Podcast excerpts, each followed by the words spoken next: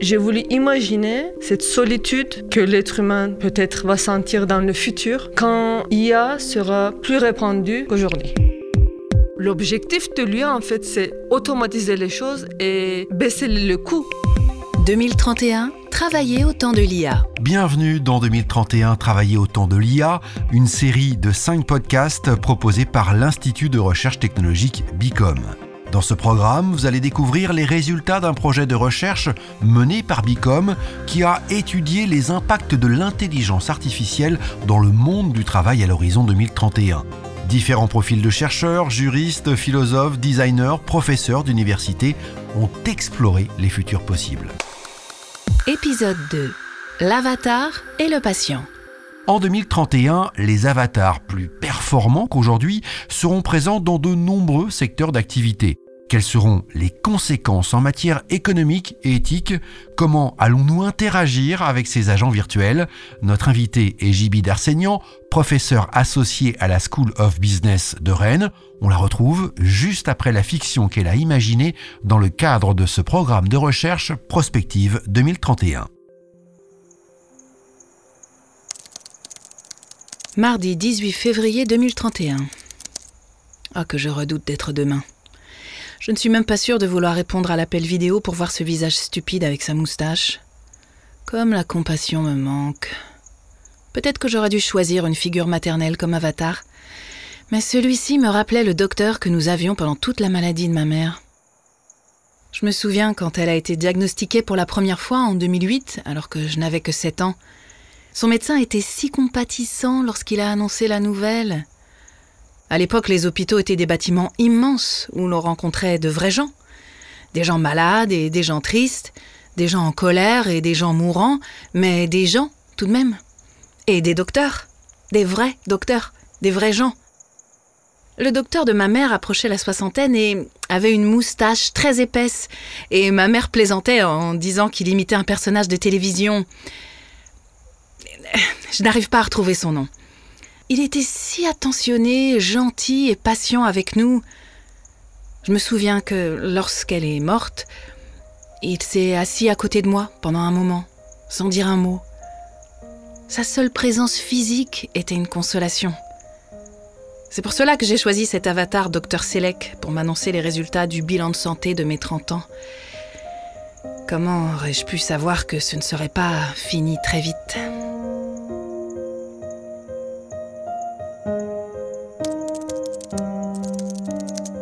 Est-ce que je peux dire qu'il manque de compassion? Est-ce que je peux lui reprocher quoi que ce soit? Je ne crois pas. Pourtant, je ne m'attends pas à ce qu'il ait l'effet apaisant que le docteur de ma mère avait eu sur moi, alors que j'écris ces lignes, quelques heures avant de peut-être apprendre que le mal qui a emporté ma mère risque de m'emporter également. Est-ce parce que j'ai mal choisi mon avatar? Le docteur Andrews serait-elle un meilleur choix avec son doux sourire et sa voix réconfortante? Peu importe. Je veux choisir un docteur en qui je peux avoir confiance, pas un avatar qui me plaît. Je me souviens que ma mère avait lu tous les avis en ligne sur les docteurs avant de choisir le sien. Elle ne l'avait pas choisi sur son apparence pourtant. Aujourd'hui, tous les docteurs sont identiques, mais les annonces sont personnalisées. Je déteste cet algorithme si parfait dans sa petite boîte noire parfaite. Je ne sais pas, je, je me sens juste en colère. Et j'ai peur. J'aurais aimé que ma mère soit là pour me serrer dans ses bras. J'aurais aimé que son docteur me dise que tout ira bien. Tant pis. Demain, Monsieur Moustache aura les réponses. Ok Google, enregistre mon entrée.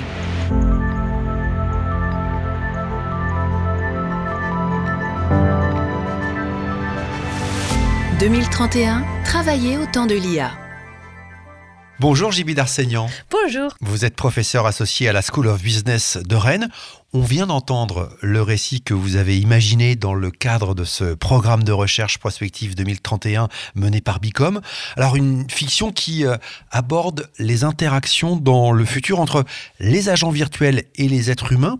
Pourquoi euh, finalement avoir choisi le secteur de la santé pour illustrer ces euh, rapports futurs entre les machines et l'humain? En fait, la santé, c'est une expérience commune à l'humanité. tout le monde passe par un médecin ou un hôpital euh, dans un point dans leur vie. Donc, dans le récit, c'est une fille qui a peur. Elle a peur de mourir, elle a peur de sa santé, elle a peur de revivre la même chose que sa maman. Et donc, cette peur est très humaine.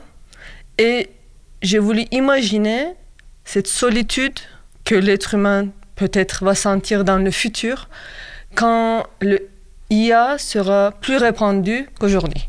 Finalement, euh, ce récit pose beaucoup de questions, et notamment, est-ce que le patient du futur, c'est ce que vous soulevez hein, dans votre récit, est-ce que le patient du futur préférera l'expertise de l'IA ou la compassion euh, d'un médecin réel? C'est pas une question que l'expertise et la compassion, mais plus.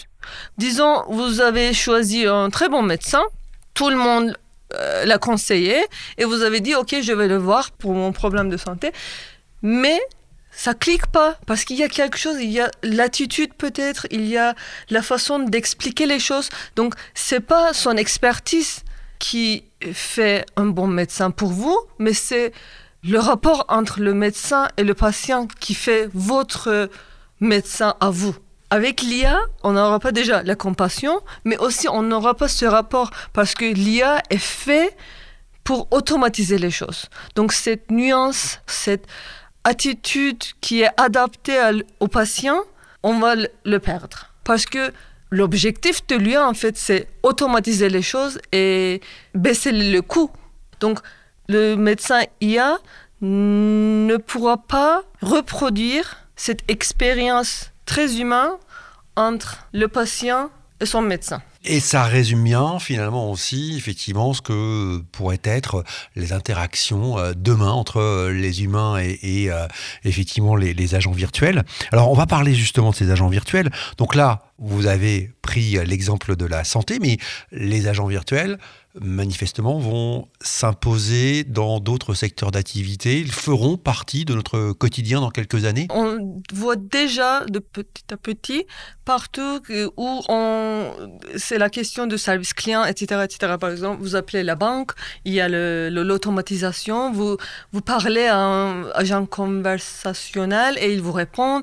Et quand vous achetez quelque chose en ligne, il y a les algorithmes, les algorithmes qui travaillent sur vos datas pour vous offrir de nouveaux produits, etc. etc. Donc les algorithmes aussi, c'est de l'IA en fait. Vous avez les chatbots, vous avez les... votre timeline sur Facebook ou sur Twitter qui vous propose des choses auxquelles vous êtes intéressé ou l'IA pense que vous êtes intéressé à ce sujet-là. Tous infiltrent nos vies quotidiennes pour nous faciliter la vie, mais aussi automatiser nos vies pour vos travaux de recherche, justement, vous avez observé une influenceuse virtuelle sur les réseaux sociaux. Alors, présentez-nous en, quelques mots euh, cette étude et ses objectifs, parce que là, c'est intéressant, justement, on est là vraiment dans l'interaction humain-machine. Au début du, projet, le futur de travail, la question, c'était, pour moi et Dr. Mirovska, mon, mon collègue, la question était l'infiltration de l'IA dans les réseaux humains. On a réfléchi, on a regardé les, avatars digitales qui contiennent de l'IA, où ils étaient, qu'est-ce qu'ils faisaient, etc. Et on a vu qu'il y avait quelques influenceuses virtuelles actives sur Instagram qui avaient infiltré les réseaux humains, qui étaient les réseaux sociaux. Donc nous avons choisi Lil Michaela, qui a maintenant 3 millions de followers. À l'époque, elle avait 1,2 2 millions, quelque chose comme ça. Elle a 3 millions de followers. Et la question, c'était pourquoi? Pourquoi c'est un, en fait, c'est un CGI C'est pas vrai, c'est une image digitale créée par des êtres humains qui posent comme un être humain, mais c'est pas humain. Mais pourquoi un million, plus d'un million de gens ont eu envie de la suivre et savoir ce qu'elle fait, fait entre guillemets, et lui demander des questions comme où tu as acheté tes chaussures, quel type de musique tu écoutes, et on a inclus aussi une autre influenceuse virtuelle qui était clairement pas humaine. très stylé manga avec des yeux très grands, avec une bouche très petite. Donc on a inclus aussi cette influenceuse qui s'appelle Nunuri. Et on a aussi inclus une influenceuse humaine qui avait un contenu similaire à Michaela. Donc en fait, l'objectif était d'observer la réponse de l'audience à ces trois influenceuses. Ce qu'on a trouvé, c'était très intéressant parce que on revient à la vallée de l'étrange. Alors on va expliquer un Gibide ce qu'est la vallée de l'étrange. C'est une théorie d'un roboticien japonais selon laquelle plus un robot androïde ressemble à un être humain, plus ses imperfections nous paraissent monstrueuses. Oui, c'est en fait c'est exactement ça, mais cette théorie ça date de 1970. En 1970, le plus humain c'est pas encore humain. C'est pas, c'est normal que ça nous dérange, ça nous semble monstrueux. Maintenant, vous montrez les photos de Michaela ou les photos de d'autres influenceuses virtuelles et il y a un moment d'hésitation avant de décider si c'est un être humain ou c'est une influenceuse. Parce que c'est pas seulement l'influenceuse virtuelle qui ressemble plus à plus à un humain, mais aussi c'est l'humain qui ressemble plus à plus à un Android. Parce qu'avec tous les filtres sur Instagram, tous les retouches, etc., la peau qui est très lisse ou les yeux qui brillent plus avec toutes les retouches là, donc la, la ligne, c'est pas très clair en la différenciation entre la virtuelle et l'humain. Donc, on a voulu tester si vraiment cette vallée de l'étrange était toujours là. Finalement, les résultats nous montrent que oui, elle est toujours là. Et c'est très intéressant parce que Nunuri, qui est l'influenceuse très visiblement pas humain, elle ne reçoit pas autant de critiques de son audience. Même 40 ans après, non, 50 ans après, pas de... Même 50 ans après, la vallée de l'étrange est toujours là, même avec l'avancement de l'image digitale. Ne pas tenter de ressembler à un humain. C'est ça. Rester robot, rester virtuel. Et donc, nous recommandons que il faut laisser le côté humain aux humains. Il faut être très conscient quand vous utilisez un IA, un produit IA, le développeur doit être au courant que les gens ne répondent pas quand les lignes sont floues. Vous travaillez également, Gibid, sur l'apport des agents virtuels dans le business. L'IA est-elle une opportunité finalement pour les entreprises pour développer le business? Oui, parce que l'IA crée une opportunité pour automatiser les domaines de business qui n'est pas encore automatisé, qui reste encore très humain comme euh, résoudre les problèmes et prendre des décisions. Ça reste très humain. Et donc, comme c'est très humain, ça aussi inclut beaucoup de risques parce que l'être humain euh, n'est pas infaillible, donc n'est pas parfait, donc il fait des fautes. Mais avec l'IA, c'est avoir la même réponse chaque fois qu'on pose la même question, avec les mêmes données. Et l'IA aura plus de données, plus d'expertise, et donc pourra faire, pourra prendre des décisions plus plus robuste. Tandis que l'être humain, il aura ses biais, il aura ses expériences personnelles qui l'influencent, etc. Donc la décision prise par un être humain ne sera pas de la même qualité, entre guillemets encore, que l'IA. Donc c'est ça l'intérêt. Mais le problème ici, c'est l'IA est très domaine spécifique. Parce que vous ne pouvez pas demander, demander entre guillemets encore une fois, à une IA, un produit IA, de prendre une décision de logistique et prendre une décision d'achat. Oui, on est dans une intelligence artificielle monotâche. Merci beaucoup, oui, c'est ça le mot. Monotâche, donc pour le moment, implémenter l'IA dans plusieurs domaines dans le business, c'est pas très économique pour le moment, mais ça peut changer très vite avec l'avancement de la recherche IA et ça peut éliminer beaucoup de jobs qui est basé en fait sur les connaissances et le, management de connaissances en fait. Parce que la connaissance et la gestion de ces connaissances, ça reste encore très humain pour le moment. On tend vers des agents virtuels de plus en plus performants, hein, c'est ce que oui, vous, oui, êtes oui, en train de nous, nous expliquer, avec pour conséquence peut-être dans certains secteurs d'activité une compétition demain entre l'intelligence artificielle et, et l'humain. Oui, pensez par exemple à la traduction simultanée. Avec tous les produits de traduction qu'on a aujourd'hui, est-ce que vous pensez que ça sera dans le futur où les traducteurs sont remplacés ou ça sera demain peut-être? Ça sera très vite parce que c'est un business très grand. Mais avec regardez avec tous les, produits qu'on a en ligne gratuits qui nous permet de traduire, pensez à ces produits qui sont plus sophistiqués, qui peuvent être implémentés sur votre écran quand vous êtes en réunion avec vos collègues avec lesquels vous ne parlez pas la même langue. Donc, encore la, la langue qui est très humaine est infiltrée petit à petit par l'IA.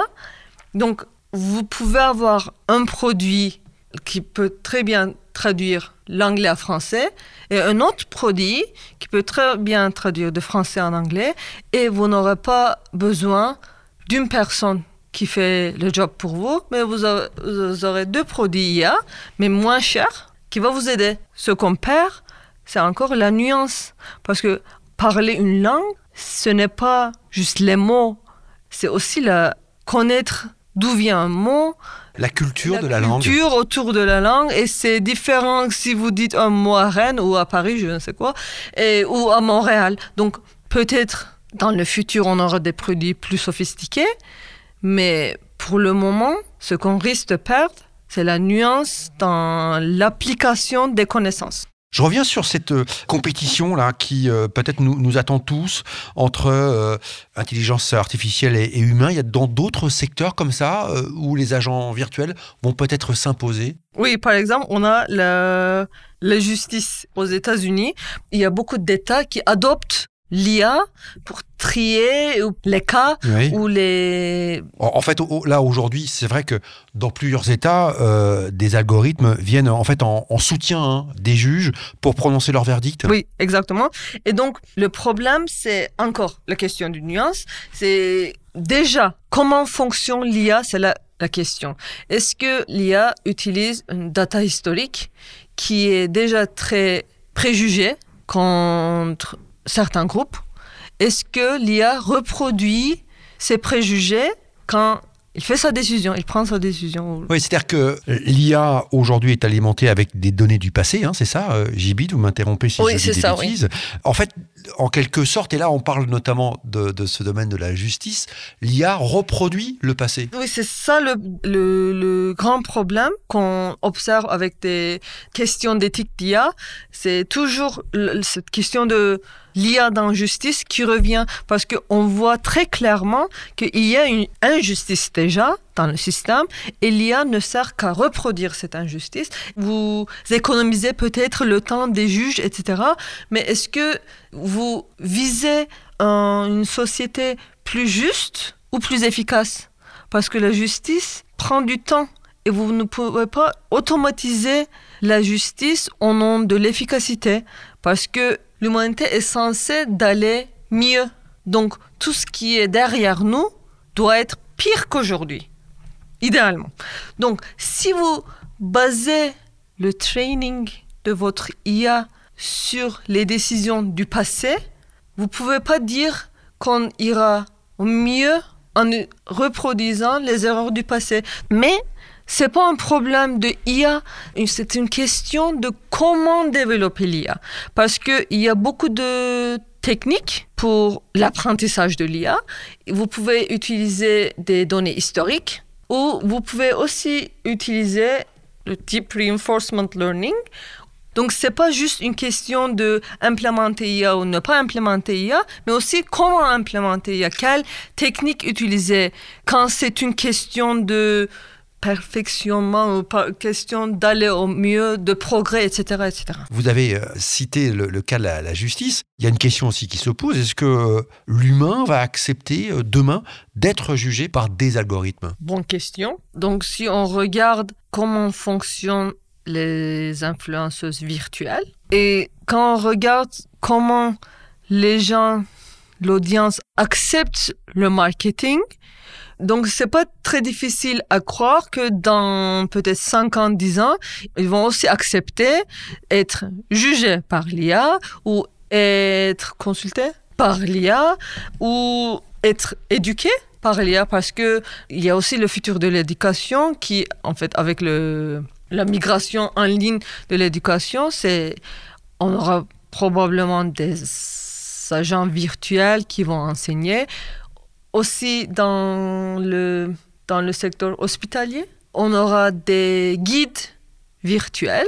On a déjà quelque part, mais ça sera plus répandu. Et si vous acceptez l'IA dans votre quotidien, pourquoi ne pas accepter aussi dans des domaines plus sérieux, comme la santé, la justice Mais si tout est transformé en IA, ça va aussi devenir un risque pour les humains parce qu'il n'y aura pas un point de contact auquel vous pouvez dire j'ai un problème, aidez-moi avec mon problème très humain et très individuel. Parce que la décision est basée sur des tas de données par des millions de gens qui reflètent des millions d'expériences. C'est pas individuel ça va rester la personnalisation de masse.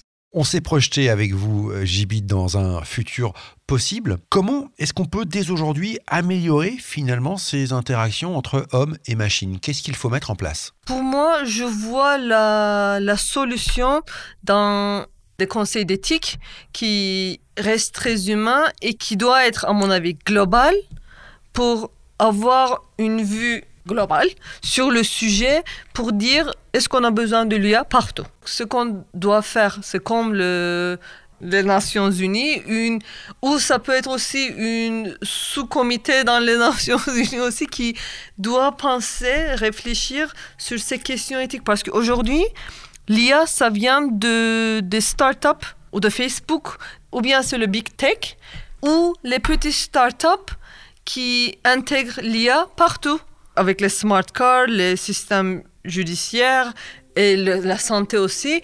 Donc quand on voit tous ces risques posés contre la société, je pense que c'est très nécessaire qu'on a ce, cette autorité. autorité de contrôle sur l'implémentation de l'IA. Très sincèrement, merci à Jibi Darseignan d'avoir répondu à mes questions en français.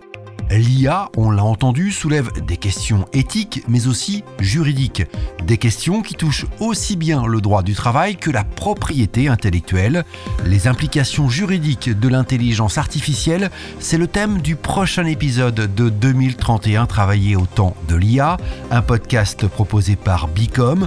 Bicom est un institut de recherche technologique qui explore, conçoit et fournit des innovations aux entreprises qui veulent accélérer leur compétitivité grâce au numérique.